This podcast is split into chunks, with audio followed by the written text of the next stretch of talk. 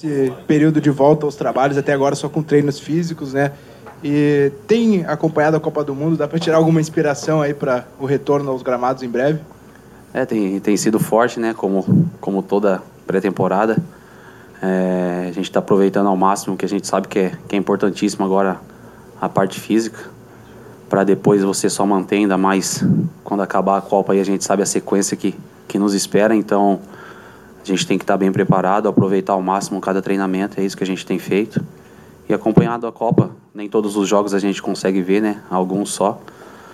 É, mas com certeza é, Copa do Mundo é, é algo diferente, então a gente aproveita cada minuto para estar tá admirando também o futebol.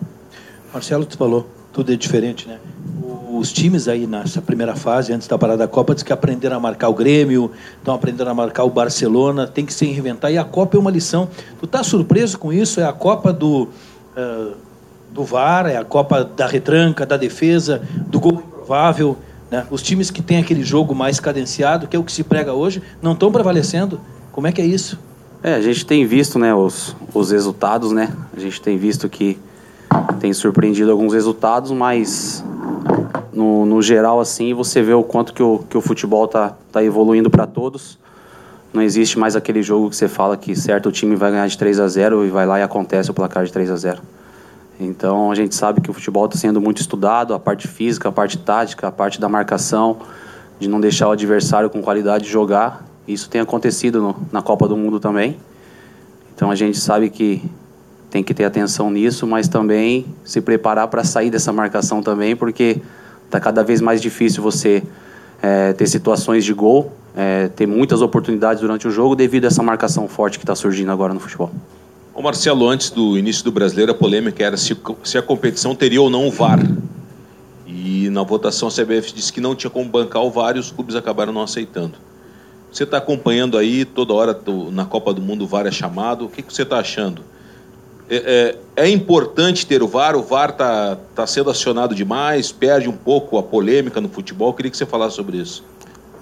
É, eu acho que é importante para alguns lances, né? É, ontem a gente estava até, até vendo o jogo do México e teve a mão do ali na, na área do, Esqueci o nome do jogador que, que teve até o VAR, foi solicitado o VAR e na nossa opinião estava eu, o Kahneman, todo assistindo, e o Kahneman gritou desesperado que era pênalti, a gente também estava falando que era, que era pênalti, o juiz pediu, né, pra, parou ali para ir ver o vídeo, ele voltou e deu escanteio. Então, são situações que a gente também não, não, não entende, tanto é que a hora que ele parou pedindo, a gente já achou que certamente quando voltasse ele ia dar o pênalti, mas ele acabou não dando, então eu acho que é importante, mas vai, vão, vão, surgir situações que, que o árbitro vai, mesmo vendo o vídeo, ele vai decidir o que fazer e mesmo a gente tendo a, a opinião que foi pênalti, o juiz vai acabar não dando, então vai dar polêmica um pouquinho algumas vezes do mesmo jeito e outras vezes não, que vai ser mais clara a situação, mas outras vezes vai acabar sendo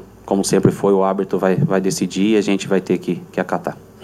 Marcelo, duas perguntas. A primeira mais por curiosidade, vocês acompanharam o jogo da Argentina com Kahneman? Como é que foi a reação dele com a classificação da Argentina, até heróica, né? Por tudo que aconteceu nessa primeira fase. E a segunda pergunta, já projetando os jogos de julho e agosto, vocês já conversam entre vocês que em julho tem Atlético Mineiro, jogos do Campeonato Brasileiro, em agosto Copa do Brasil, Libertadores, mata-mata, e a importância também de fazer uma boa preparação para chegar lá firme e forte.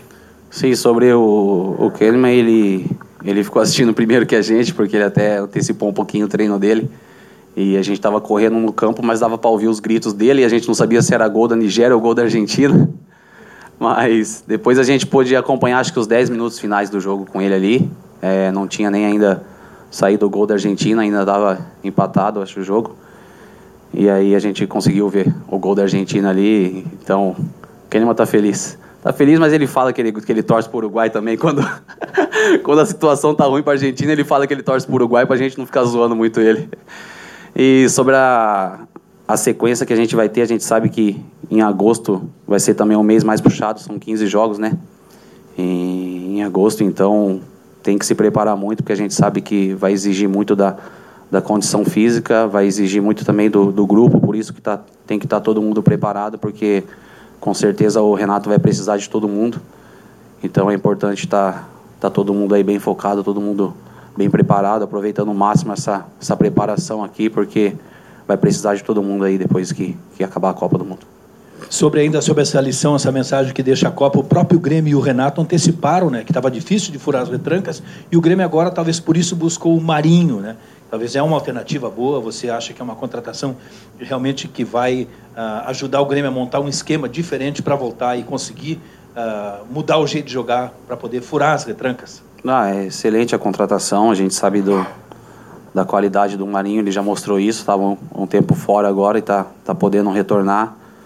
Tenho certeza que, que vai ser muito feliz aqui, um jogador com uma característica com certeza de de furar a defesa adversária. Ele é um jogador muito rápido, de habilidade, sempre faz algo a mais, então isso é essencial para você, de repente, desmontar um esquema tático. Ele, não, ele é um jogador que não é previsível no que vai fazer, ele surpreende nas jogadas, né? Então, com certeza o Marinho vai chegar aí para acrescentar muito ao nosso grupo. Marcelo, agora na, na retomada pós-Copa, muitos times estão vendendo jogadores, o Grêmio vai perder o Arthur, Está chegando o Marinho, outras equipes do Brasil estão vendendo também jogadores. Na Libertadores, os times também estão vendo. Que tipo de competição você espera do brasileiro? Na Copa do Brasil, também na Libertadores, essas três competições é, vai ser muito diferente em relação a essa janela de transferência? O que, que você avalia? Não, acho que, que sempre vai, vai, vai, vai existir as mudanças, né? Jogadores que chegam, jogadores que saem. Mas eu, eu acredito que a, que a dificuldade sempre vai ser enorme. A gente está aí na, na Libertadores no mata-mata, na Copa do Brasil e o Brasileirão, que é um, jogo, que é um campeonato também dificílimo. Então, acredito que a gente vai, vai sempre encontrar dificuldade, por isso que a gente tem que estar tá, tá preparado, independente se está chegando jogadores novos, saindo jogadores. É, a dificuldade sempre vai ser enorme e a gente tem que manter o foco para para a gente continuar o nosso, nosso objetivo, que é buscar títulos mais uma vez esse ano. Marcelo, mais uma vez duas perguntas. A primeira, muito mais uma curiosidade.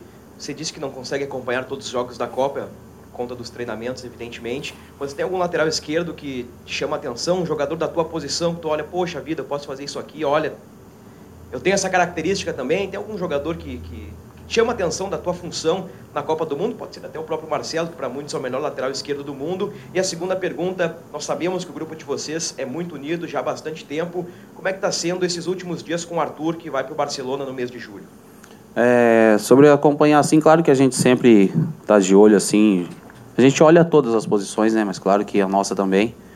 É, não fico me, me comparando com ninguém. Eu acho que Cada um tem a sua característica, né? É difícil você achar um jogador assim, ah, esse joga exatamente como eu jogo. É, você achar o jogador que é idêntico a, a, você. Cada um tem a sua característica. Com certeza a gente admira os jogadores da nossa posição e com certeza o Marcelo é o jogador que todo lateral esquerdo admira, assim como também a gente tem, eu tenho uma admiração enorme pelo Roberto Carlos que já parou também. É, o próprio Zé Roberto que passou aqui jogava de lateral também. Então são, são grandes jogadores que a gente sempre tem como referência, né? E sobre o Arthur, a gente ainda não, não sabe né, se ele vai, vai mesmo agora no, no meio do ano ou se, se continua. Mas a gente está aí com ele, está trabalhando, ele está tá bem focado. Então não falou nada também sobre, sobre a saída, se vai ou não vai. Então a gente tem que. Continua tudo normal aqui no dia a dia. Se chegar o momento que ele vir dar um abraço de tchau, a gente vai desejar toda a sorte do mundo para ele, porque é um cara que merece. E se continuar, a gente fica feliz também, que é um jogador que, que vai nos ajudar mais um tempo.